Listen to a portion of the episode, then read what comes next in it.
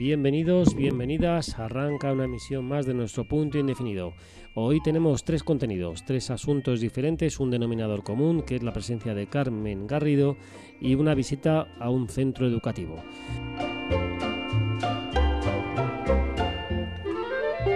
Os contamos. Nuestra compañera Carmen Garrido nos presenta dos grabaciones, una con el polifacético artista Pedro Ruiz y la otra hablará con un médico, prestigioso médico, para hablar de una máquina que realmente pues, puede mejorar la calidad de vida de sus pacientes. Entre medias de esas grabaciones vamos a escuchar una visita, una visita que hicimos a un centro escolar, bueno, para relajarnos un poco y para que veáis lo bien que hacen la radio los más pequeños, en este caso del CEIP Europa en Pinto. Pero lo dicho, lo primero, esta grabación que tenemos o que realizó Carmen Garrido entrevistando a Pedro Ruiz.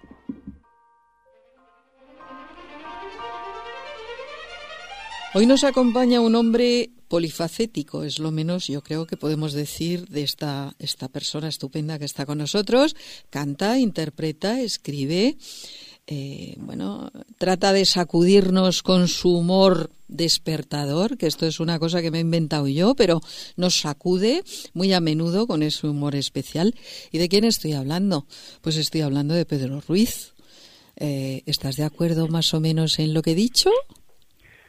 bueno, no estoy en desacuerdo porque estoy en una época de mi vida que acepto casi todo con, buen grado y más cuando viene dicho con, buena intención. Así que cualquier etiqueta que me pongan, yo me la dejo poner porque luego en el siguiente paso voy y la desmiento. Así que bien. no, además sabes que esto va con cariño. O sea, a ver. Ah, bueno, a ver. Una cosa, Pedro, eh, ¿has averiguado ya quién eres? No, la vida no da tiempo más que para ser amateur. No, no estoy indagando, como todo el mundo. En algunos de los libros que tengo, eh, se dice, tengo 16, 17 libros publicados y más que vendrán, supongo, hay una frasecita, un pensamiento versificado que dice, se buscó afanosamente y cuando consigo dio, se encontró tan diferente que del susto se murió. oh cielos, oh cielos. Bueno, esperemos que no. Eh, bueno, bueno, no te busques tú con mucho afán. No, no, no, porque no tengo ganas de irme, o sea que esperemos. Iré, iré investigando, como tú, iré investigando, viendo. Abuchitos. Abuchitos, abuchitos, que además refresca más la cosa así. Y tú has dicho que la vida es un complot. Suena, suena duro, ¿eh? No, la vida no, quizá alguien tradujo mal. Me refiero a la realidad. Ah. La realidad es un complot. La realidad es un decorado y cuando naces, naces en un decorado. Y en el decorado unas veces tienes que llevar turbante, otras veces no, otras veces hay que adorar a, adorar a un dios, otras veces a otro. El tráfico a veces es por la derecha, a veces es por la izquierda. Es un decorado. Y tú naces en el decorado y en el decorado decides si quieres sumarte fantásticamente a él y de un modo casi fanático o si te quieres ir aislando. El dictador primero que tenemos en nuestra vida es el decorado. Y a eso le llamo yo el complot, entre comillas entre comillas, sí, señorito. Y además, ¿consideras que todos somos unos perdedores, de verdad? Sin duda. ¿Por qué? No tengo ninguna duda, porque al final te mueres. Además, esto, es cortísimo. Esta es una película que acaba de ese modo, lo cual lo digo de un modo sonriente, pero todos somos perdedores y cuando más bien humorados perdedores seamos, mejor pasaremos el tiempo. Real, sí. Sí, ¿ves tú cómo descubres un montón de facetas ahí que tenemos?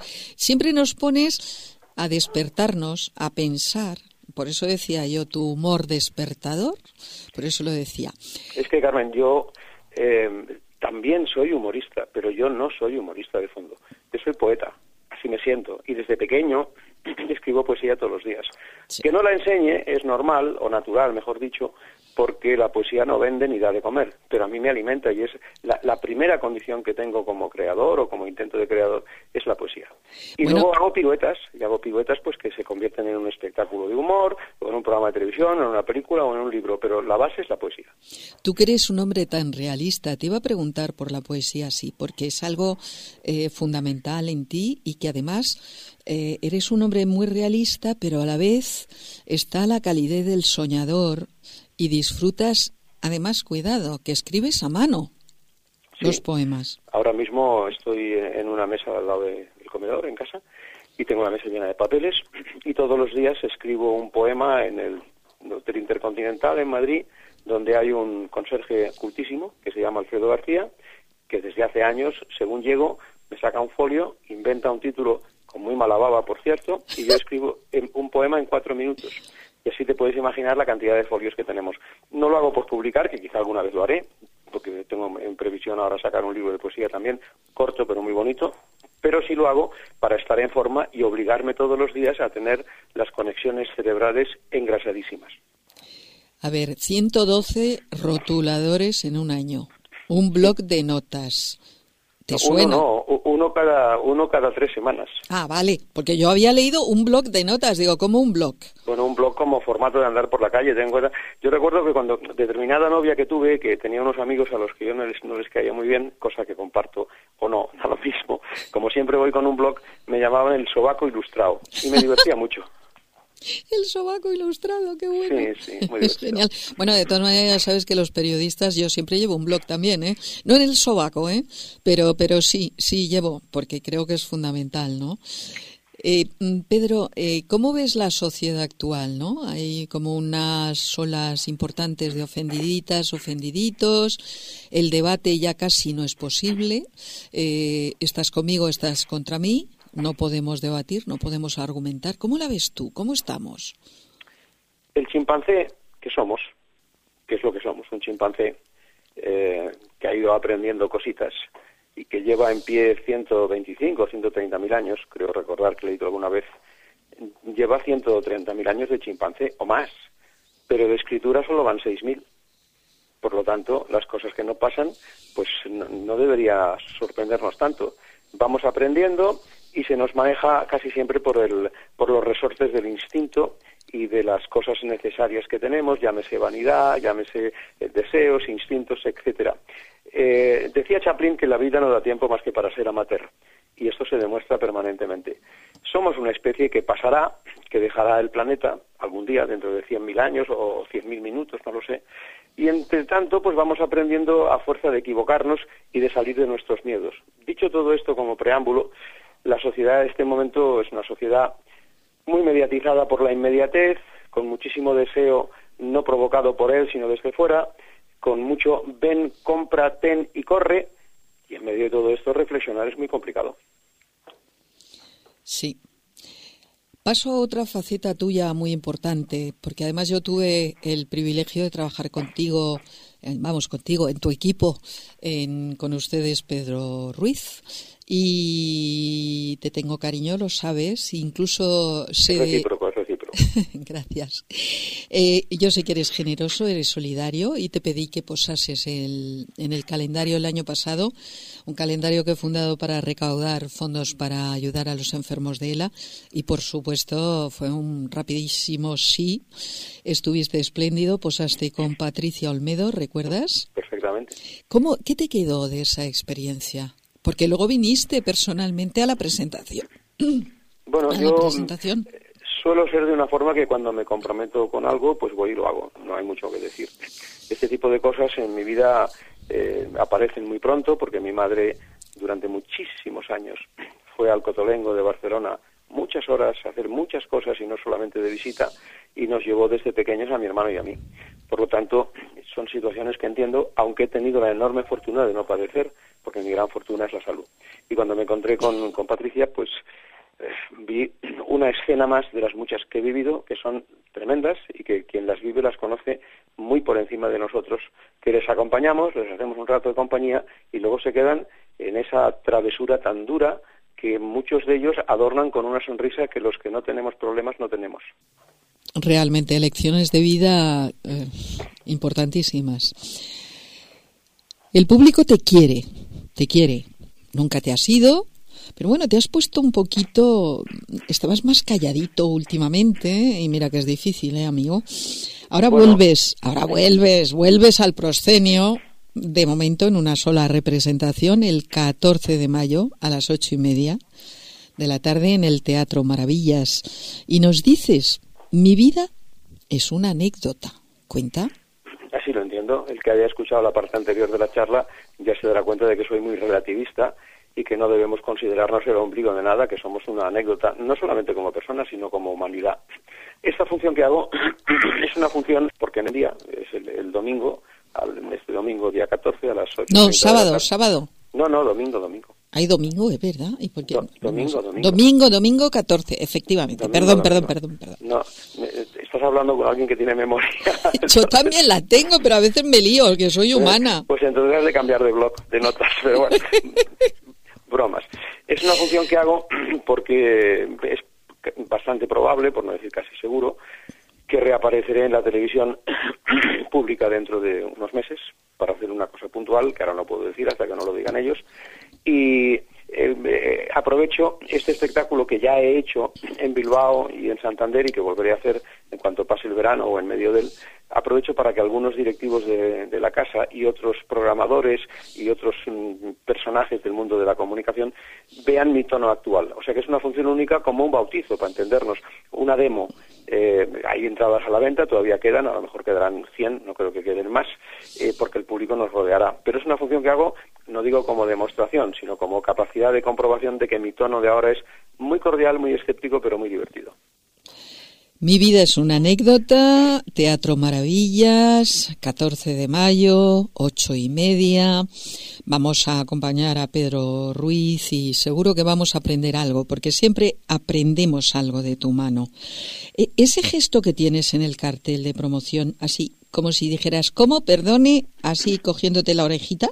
Sí, también, y como escuchando, porque el, el espectáculo, que reitero, es muy divertido, es el más sencillo que he hecho nunca, convierto el, teatro en una especie de salón de casa de los espectadores o de la mía, donde recibidos y con grandes vídeos y tal, cuento, canto y explico anécdotas que me han pasado por todo el mundo y con mucha gente, pero no con ánimo de presumir, sino con ánimo de decir, si es que seas el rey o seas el príncipe o seas el cantante más famoso del mundo, lo que te pasa, lo que nos pasa, se parece siempre muchísimo porque siempre nos pasan las mismas cosas a diferentes individuos. Y entonces, pero por un lado es esto y por otro lado es agradecimiento a lo muchísimo que he podido aprender gracias a las compañías de las que me he podido rodear. Sí, pero bueno, el dinero no da la felicidad, pero ayuda a conseguirla, ¿no?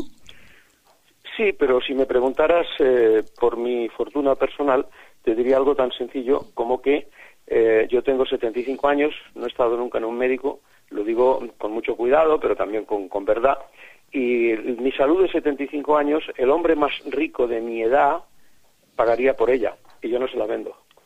No, seguro que no. Pero no, no, lo decía más que nada porque decías príncipe, rey, no sé qué, no sé qué. Sí, pero.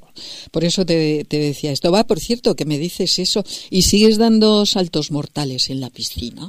Todos los días. Toma. To- Todos los días es todos los días. Pero aparte, yo no le doy ninguna importancia. Los doy porque es una costumbre que tengo, porque me sienta bien, porque el agua helada me sienta muy bien y porque, como decía mi madre, todo lo que tú abandonaste, abandona a ti. Y desde luego, el único patrimonio, la única libertad que tenemos, la única posesión que tenemos, si es que tenemos alguna, es nuestra salud. Todo lo demás es circunstancial. La salud no. Totalmente. Pedro, eh, vamos a ya terminar esta entrevista. Mm, Vamos a dejarte, pero no a abandonarte. Y antes de dejarte, ¿por qué no me dices una de tus canciones favoritas para que para compartir con nosotros y con los oyentes? Pues hay muchísimas, aparte de convocar a, a los que quieran venir todavía al teatro, incluida tú, naturalmente. Hombre, conmigo cuenta. Bueno, bueno, yo, yo, yo sé que yo voy a ir. Eso no Seguro. Bueno, no. fíjate, eso seguro. Y yo también. Hay una canción que me gusta mucho, que siempre la, cito. Me gusta mucho la música y me gusta mucho componer, como la gente y compongo para otros, y cantaré más, porque estoy preparando también cosas musicales, de Joan Bautista Humet, que en paz descanse, que se llama Que no soy yo. Una canción que me gusta muchísimo por su letra, eh, porque hay una estrofa que dice, y ahora acabemos de ser sinceros, que a mí también me mueve el dinero y la vanidad, para no ser menos que mis amigos que se conforman con un suspiro de libertad. Eh, Lo único ya, eh, Pedro, eh, cantanos esa estrofita, ¿o no? ¿O no? te- ¿O no? Pues la estrofita y ahora acabemos de ser sinceros, que a mí también me mueve el dinero, para no ser menos que mis amigos, que se conforman con un suspiro de libertad y una lucecita que apenas se ve, cuando estoy a solas va diciéndome que no soy yo, que aún no soy yo. Así es. Qué bonito. Le, le- le conocí y, y le aprecié como a tantos otros. Eh, todos vamos tomando trocitos de otros y vamos dejando trocitos nuestros. Se trata de que los trocitos que intercambiamos sean limpios. Me ha admirado Pedro Gracias, un beso, un abrazo. Te veo el 14. Yo iré, prometo. Un abrazo. Hasta, luego.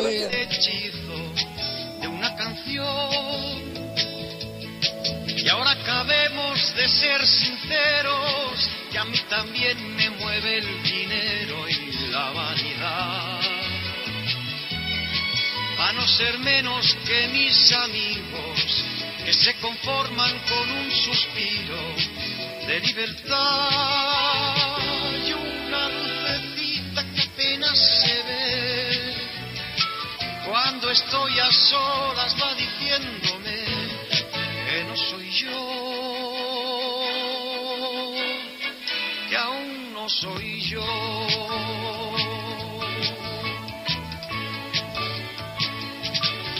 A veces pienso que lo más grande de que dispone el hombre es el hambre de conocer. Que abrir un libro es abrir las alas sobre las cosas que nunca acabas de poseer. Y empiezas a edificar tu mundo de las ideas en un segundo de intuición para acabar bajo los cimientos, esclavizando tus sentimientos a la razón y una lucecita que apenas se ve. Cuando estoy a solas va diciéndome que no soy yo, que aún no soy yo.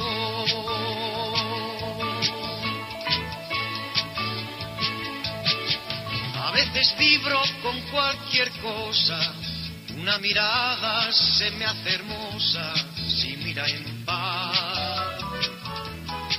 Por un cachorro que se extravía, y así yo entiendo a mis alegrías, va y ven fugaz. Y porque sufro y me pongo al lado del oprimido y amordazado que se echa a andar porque él ha hecho que el mundo gire y hay que cantarle pa' que no olvide su malestar se ve cuando estoy a solas va diciéndome que no soy yo que aún no soy yo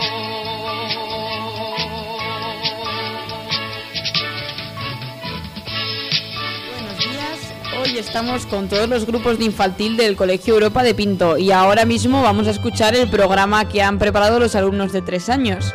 Estamos ya aquí con su profesora. Buenas tardes. ¿Qué tal? ¿Cómo son tus niños?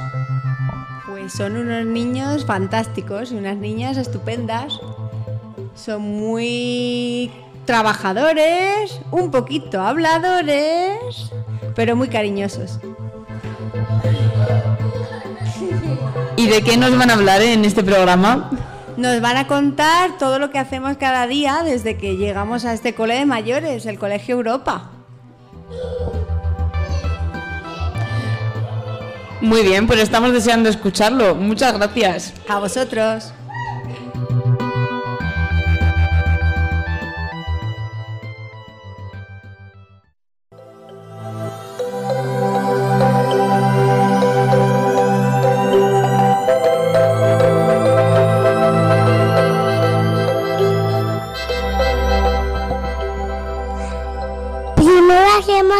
Y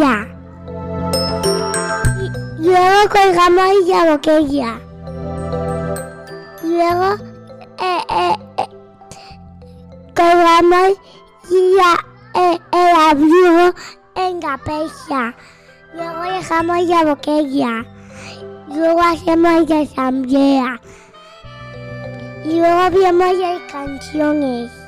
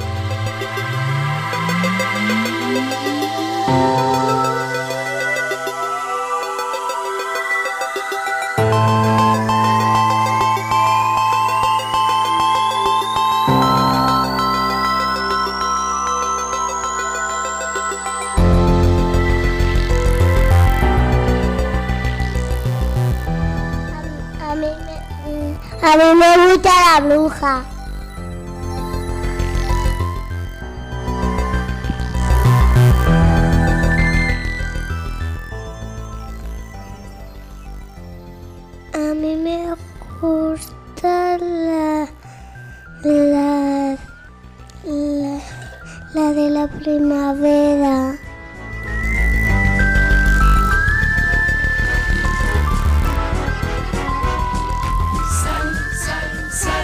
escondite esa tuya que llegará.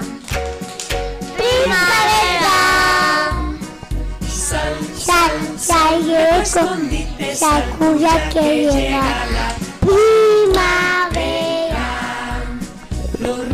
llevan agua, pajaritos es cantar, los niños juegan en el parque. Los ríos llevan agua, pajaritos no para que haya mil colores. Sal, sal, sal de tu escondite, sal tuya que llega la vida.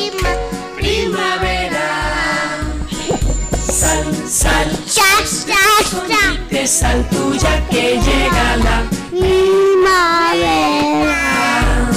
Los ríos llevan agua, ya la nieve se fundió, los osos juegan en el bosque. Los ríos llevan agua y las flores mojarán para que haya mil colores sal, de tu escondite, sal tuya que llega la primavera. Sal, sal, sal de tu escondite, sal tuya que llega la primavera.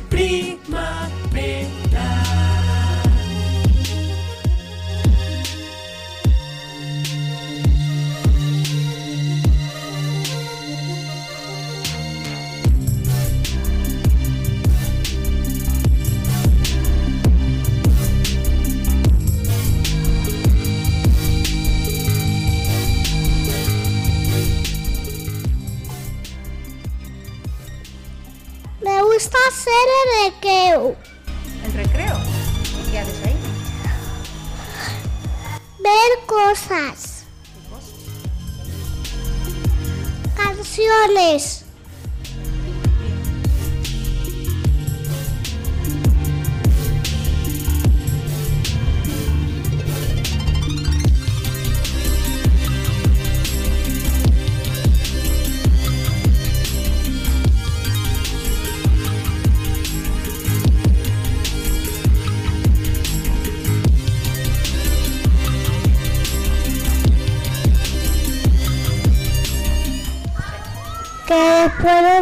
A la silla y hacemos las activity box.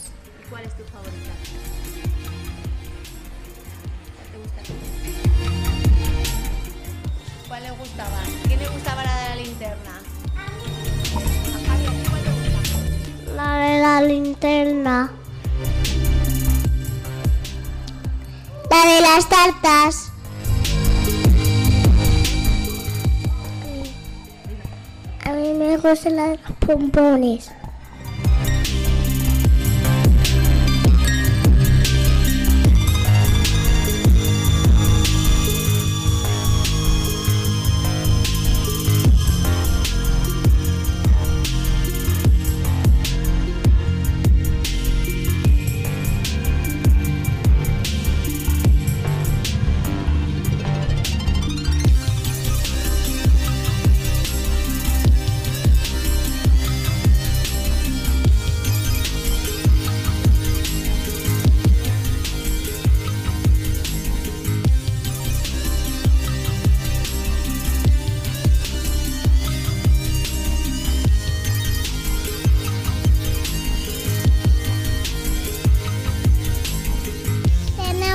Mascotas en clase. Coco y Martina y Tiburón Pepe. ¿Quién? Eh, cantar. Pepe. Pepe. Cantar. Martina canta canciones. Come paradias. Porco come paraviare. Tom Pepe vai lá. Mommy shark do do do do do do. Mommy shark do do do do do do. Mommy shark do do do do do do. Mommy shark.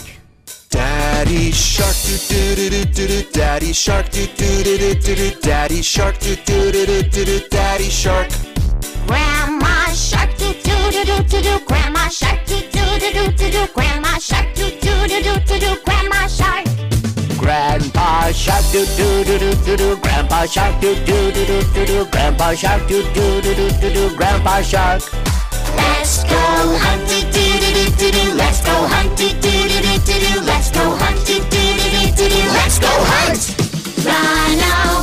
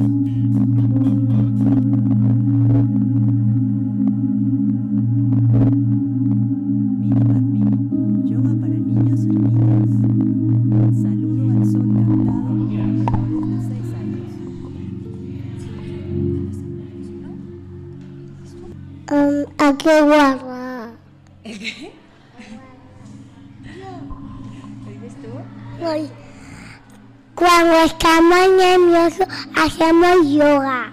¿Y bailamos? Bailamos ¿Cuál? ¿El saludo? al sol.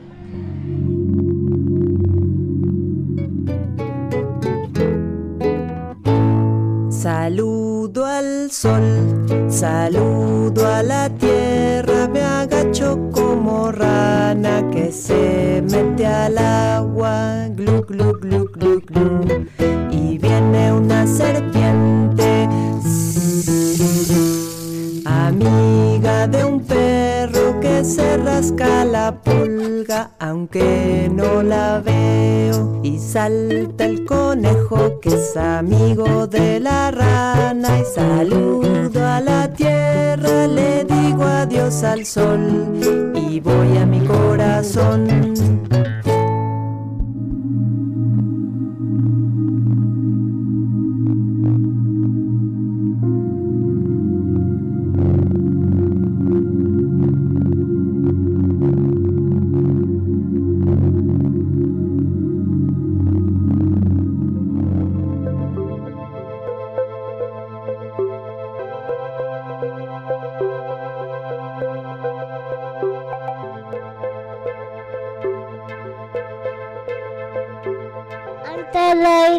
Leemos un cuento. Y lo despedimos al día siguiente.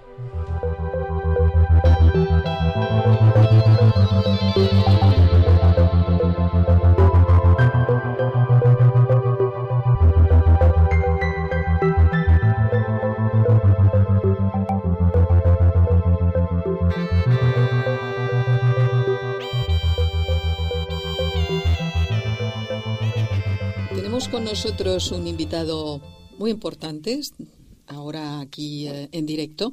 Es el doctor Quita Salavanda, es neurocirujano, director del Instituto de Radiocirugía Avanzada, el IRCA. El doctor Quita Salavanda es nacido en Albania. Se especializó en radiocirugía en el Instituto Karolinska de Suecia y casi tres décadas después sus logros le están avalando, están avalando su experiencia. Alrededor de 5.000 pacientes tratados con radiocirugía, además de los miles que ha operado como neurocirujano. El doctor Quita Salavanda es presidente de la Sociedad Española de Radiocirugía y ha asumido el reto de dirigir el Instituto de Radiocirugía Avanzada. El IRCA es el primer y único centro de España que cuenta con la tecnología más innovadora, la máquina ZAP X, que trata con una precisión nunca vista desde tumores malignos a metástasis cerebrales, también a patologías funcionales como el Parkinson y psiquiátricas como el trastorno obsesivo compulsivo. Ahí es nada, doctor. Buenos días.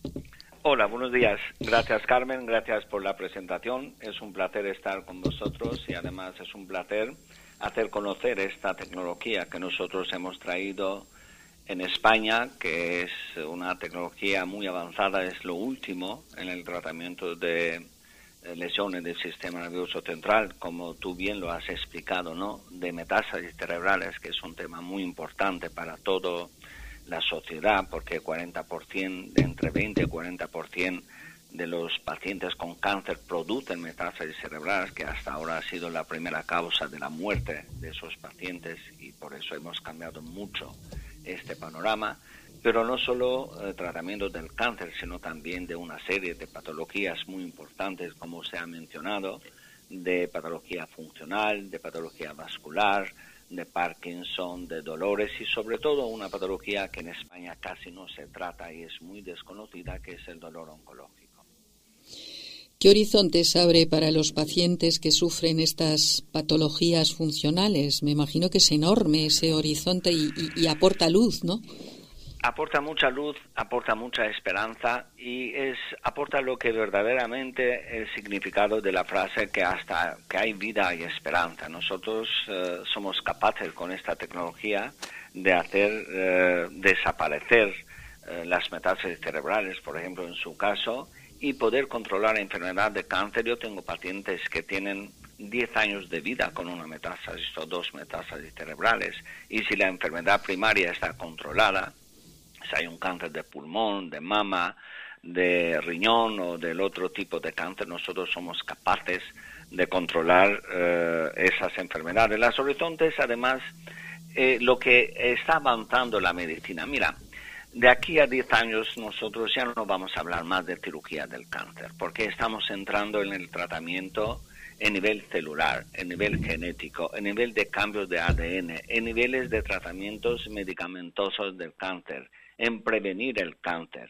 Y esa estamos hablando de uno que se llama la medicina mínimamente invasiva y en este caso la neurocirugía mínimamente invasiva. Por eso digo que nosotros estamos abriendo un panorama de un tratamiento sin abrir la cabeza. Hay muchas patologías que hasta 20 años para tratar o para curar o para quitar tenemos que abrir la cabeza. Tenemos que hacer cirugías que evidentemente lo, sabemos hacer muy bien. Pero hoy en día nosotros podemos tratar eh, estas patologías sin abrir la cabeza. Y eso es eh, eso es un paso muy importante en la vida de una persona, digamos, de porque la radiocirugía, lo que estamos aplicando con esta tecnología, hace el mismo efecto como si uno abre la cabeza. Mira dónde hemos avanzado. De quitar un tumor sin abrir la cabeza, de controlar el crecimiento del tumor sin abrir la cabeza, de hacer desaparecer una metástasis en el cerebro sin abrir la cabeza, de poder tratar las neuralgias de trigéminos o de glosofaringio o el dolor intratable oncológico sin abrir la cabeza. Eso es el futuro. Y yo os aseguro que de aquí a 10 años, posiblemente yo lo viviré, pero los neurocirujanos de hoy en día pues no lo van a vivir. Pero no vamos a tratar, pero no solo los neurocirujanos, sino también todos los eh, cirujanos oncológicos no van a vivir y van a ver que las cosas han cambiado y van a cambiar mucho. Eso es lo que nosotros estamos haciendo con esta tecnología. Además es una tecnología no contaminante, no utiliza cobalto. El paciente no está dentro de un búnker, está dentro de una máquina que cuando tú lo ves y lo ven los pacientes, los compañeros médicos, están en luz del día. Digamos, tú estás en un sitio abierto, entra la luz natural, estás eh, con una zona cristalada y piensa que están en, la NASA. Me dijo una paciente eh, hace cuatro días cuando vino a ver la máquina. Es verdad, es verdad, es verdad. Y lo digo porque yo estuve en la inauguración de, de esa máquina, en la presentación de esa máquina.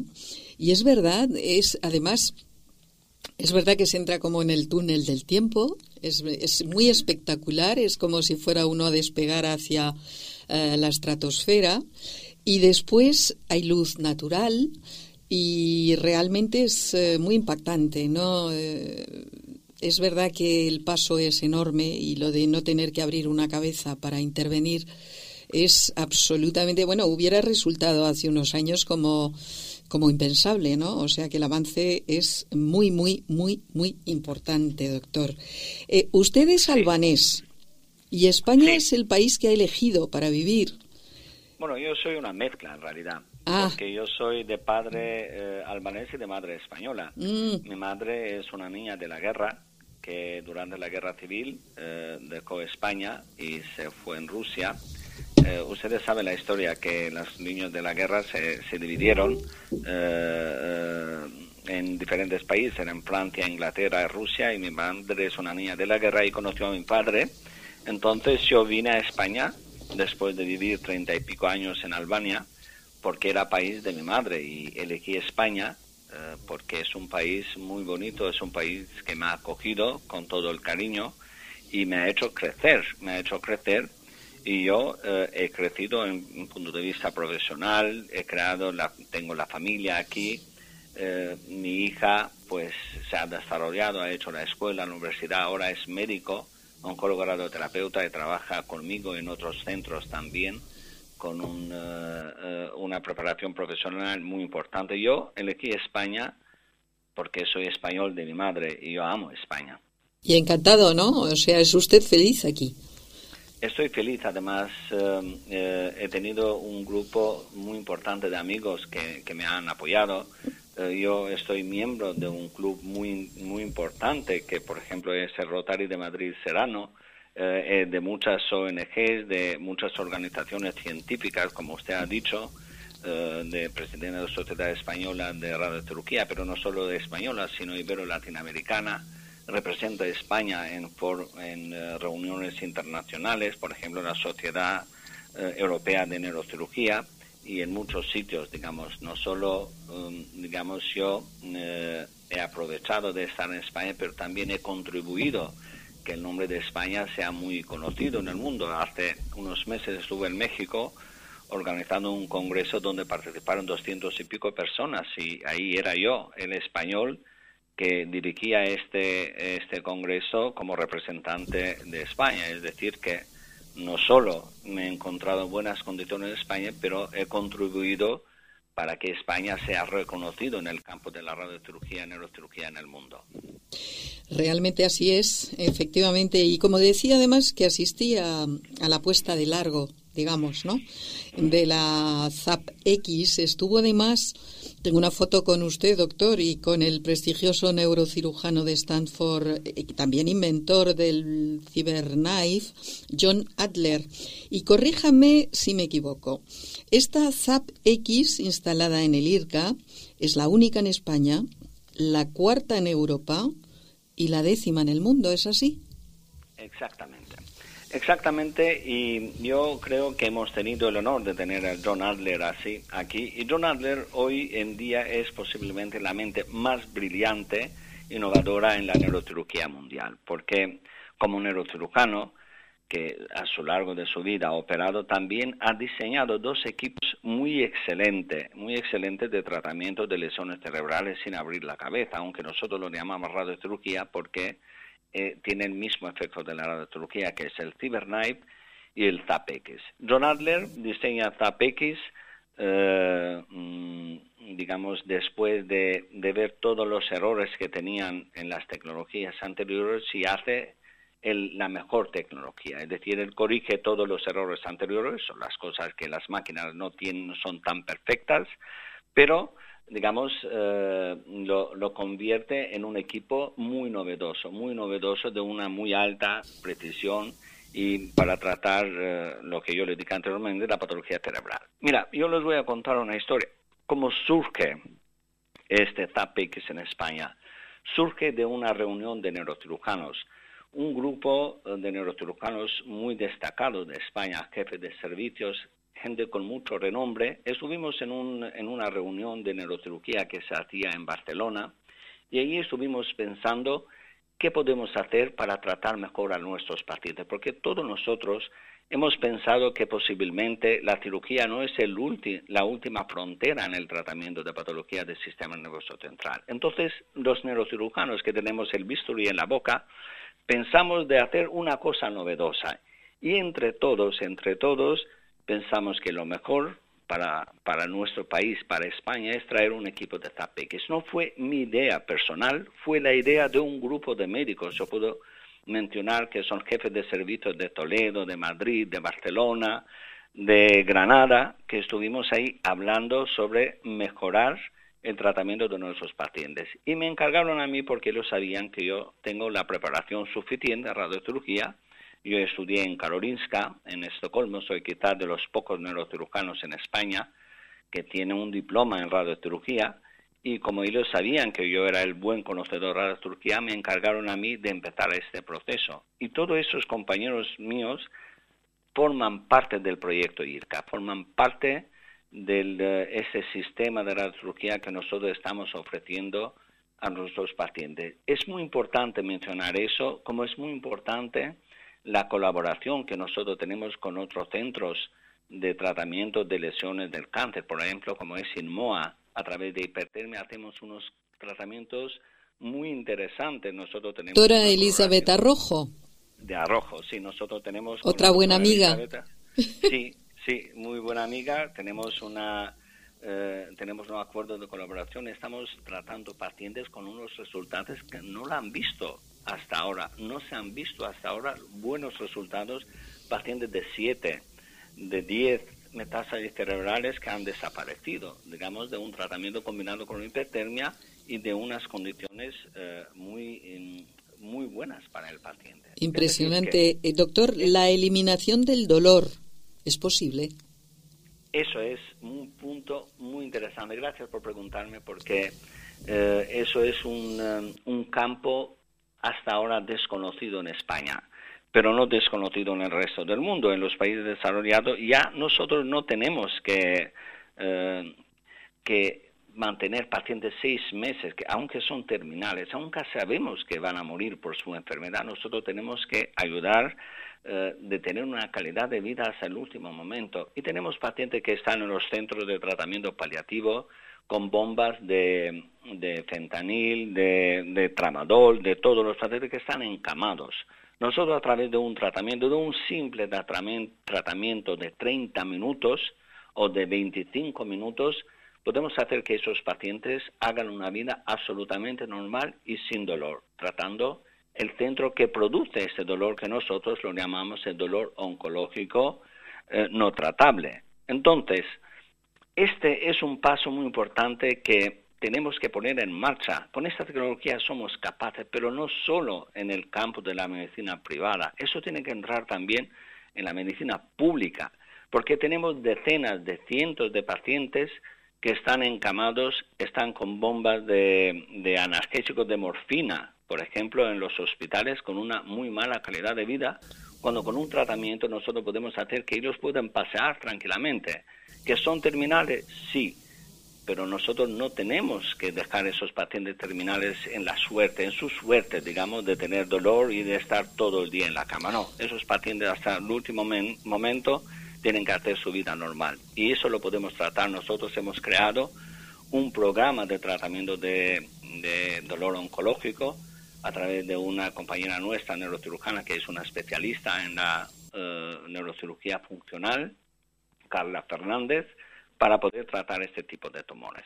O sea que si entiendo bien, de momento los pacientes que están por la, por la seguridad social, por la sanidad pública, no tienen acceso a este sistema. No. ¿Y dónde está el escollo? ¿Dónde está el, problema? Es que no tienen esta tecnología. No tienen posiblemente quizá también eh, los conocimientos, como se puede hacer. Nosotros en el mes de junio organizaremos aquí un curso de médicos de toda Europa y América Latina precisamente para tratamiento de esta patología. Vendrán de todo el mundo, naturalmente un grupo reducido de gente, para ver cómo se pueden tratar. Vamos a hacer un curso didáctico precisamente para el tratamiento del dolor oncológico y va a ser un paso muy importante. Tenemos que revolucionar la medicina en ese sentido y los pacientes de hospitales públicos también tienen que tener este acceso porque son nuestros pacientes, digamos, tienen que tener este acceso para poder tener este tratamiento que está mucho en favor de ellos. Claro, y, esta, eh, este tratamiento con la ZAP-X está al alcance de los pacientes de la sanidad pública o de nuevo nos encontramos con que eh, solamente los pacientes de la sanidad privada pues, tienen acceso. Bueno, vamos a ver, nosotros estamos abiertos de colaborar con centros públicos eh, de toda España y eso porque nosotros, eh, digamos, queremos ofrecerle mejor tratamiento a los pacientes, pero hasta ahora eh, esta tecnología está en un centro privado, nosotros trabajamos con muchas con las compañías de seguro, que casi con todas las compañías grandes de seguro, como Adestas, Mafre, Sanitas, con todas, digamos, las compañías de seguro, de, de KV, eh, pero eh, digamos y también con pacientes puros privados, ¿no? Y queremos ofrecer este servicio también a la sanidad pública, eso lo tienen que entender. Pero es un, un poco problemático, digamos, el tema de la sanidad pública, que tienen que entender que la medicina privada, semiprivada, no va en contra de la medicina pública, sino es complementaria. Y si nosotros tenemos una tecnología que lo podemos ofrecer a los pacientes públicos, yo creo que la administración pública tiene que escoger esta opción y tiene que ofrecer esta opción a esos pacientes. Yo tengo conocimiento, por ejemplo, que en hospitales grandes como en La Paz tienen ideas de, de, poder adquirir esta tecnología que tenemos nosotros, pero hasta ahora eso es una tecnología única en España, la cuarta en Europa, lo que usted, usted ha dicho, la décima en el mundo, y nosotros hemos sido muy visionarios para traer esta tecnología y lo ponemos en servicio de la gente.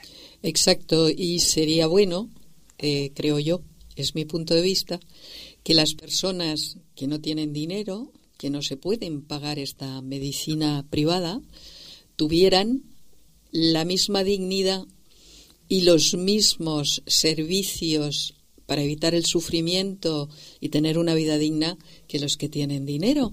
Veo yo evidentemente que usted está totalmente por la labor y le felicito. Lo conseguirá seguro.